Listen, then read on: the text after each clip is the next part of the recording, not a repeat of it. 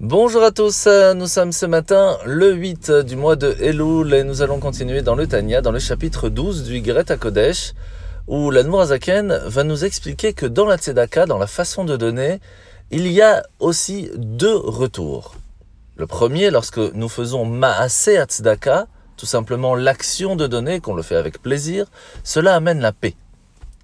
Par contre, lorsque nous faisons avodat tzedaka, nous faisons cela avec un effort, c'est plus difficile, va venir de retour la bénédiction de Ashket Vavetach Adolam, une certaine sérénité et sécurité éternelle. Alors il faut savoir que ces deux bénédictions vont venir de différentes façons.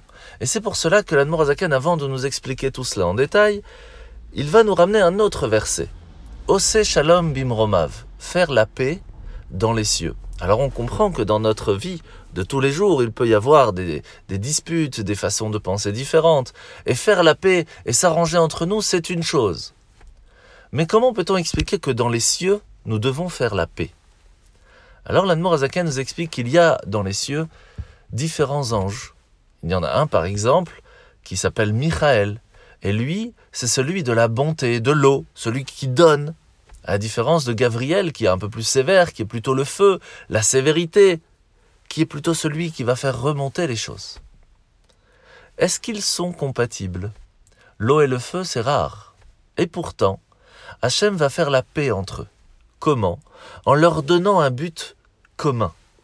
Ils vont donc se mettre ensemble et travailler ensemble pour que l'eau, qui était froide, va devenir tiède grâce au feu et ne va pas éteindre le feu. De la même façon, nous devons nous aussi savoir que nous pouvons, lorsque nous mettons de côté un petit peu notre façon d'être pour un point commun, nous pouvons vivre ensemble et c'est ce que la Tzedaka permet de faire, la paix entre nous. Alors nous sommes aujourd'hui le 8 du mois de Elul et en grande préparation à la fête de Rosh Hashanah. Il faut savoir que la Kabbalah nous ramène qu'il faut vérifier sept choses avant que Rosh Hashanah et Kippour arrivent les quatre fils de tzitzit, les deux téphilines, la tête et le bras, mais aussi les mezuzot. Et c'est pour cela que le rabbi insiste beaucoup sur le fait que maintenant, dans le mois de Elul, il est important de vérifier les téphilines et les mezuzot. Contactez donc votre rave de la communauté qui vous aidera à le faire avant les fêtes. Alors nous sommes aujourd'hui dans la mitzvah positive numéro 153 la mitzvah que le Beddin, le tribunal rabbinique, va devoir fixer un calendrier pour que nous sachions quand va commencer les fêtes, et encore plus maintenant que nous arrivons à la fête de Rosh Hashanah et Kippour.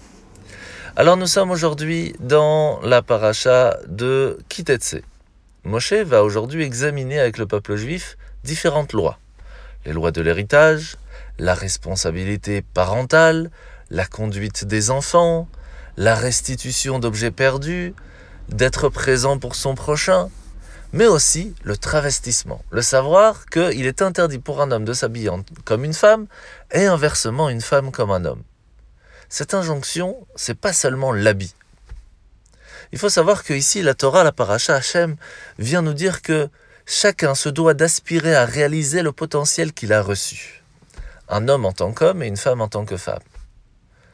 Et comment on peut savoir? C'est très simple à partir du moment où nous sommes nés en tant qu'hommes, nous devons travailler sur le potentiel et la mission que nous avons sur Terre pour la rendre la plus belle possible.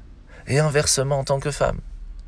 Parce que lorsqu'une personne veut travailler sur l'égalité des droits, lorsqu'une femme pense qu'elle doit se conduire comme un homme et suivre le parcours d'un homme, qu'est-ce qui se passe à ce moment-là? Elle affirme, elle affirme implicitement que elles sont euh, fondamentalement inférieures aux hommes. Et pour cultiver l'estime de soi, elle doit rivaliser avec les hommes. Mais la Torah nous dit, mais pas du tout. C'est un affront au statut de la femme de penser comme ça. Il faut glorifier, valoriser la féminité. Il faut encourager à développer les qualités qui sont innées. Et c'est pour cela que, que ce soit en tant qu'homme ou en tant que femme, on se doit de savoir que nous avons un potentiel qui est différent des autres. Et c'est en soi une force. On doit la travailler. Elle est unique. Et c'est ainsi qu'on peut contribuer à ce que toute la société ensemble puisse monter, évoluer, et alors réussir à gagner pour préparer ce monde à la finalité la révélation de Mashiach. Bonne journée à tous et à demain.